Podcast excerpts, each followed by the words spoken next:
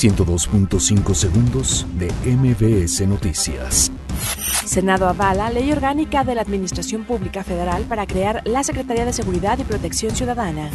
Mario Delgado anuncia que mensaje de AMLO en su toma de protesta durará una hora. Enrique Peña Nieto asegura que quienes desconocen realidades de otras latitudes no podrán apreciar avances en México. Javier Corral afirma que el proceso de extradición de César Duarte se agilizará con la llegada de AMLO.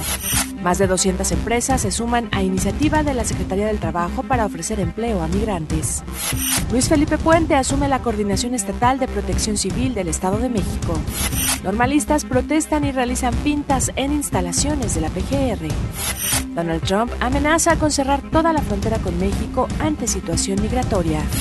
Llega a la Cineteca Nacional Roma, película del mexicano Alfonso Cuarón.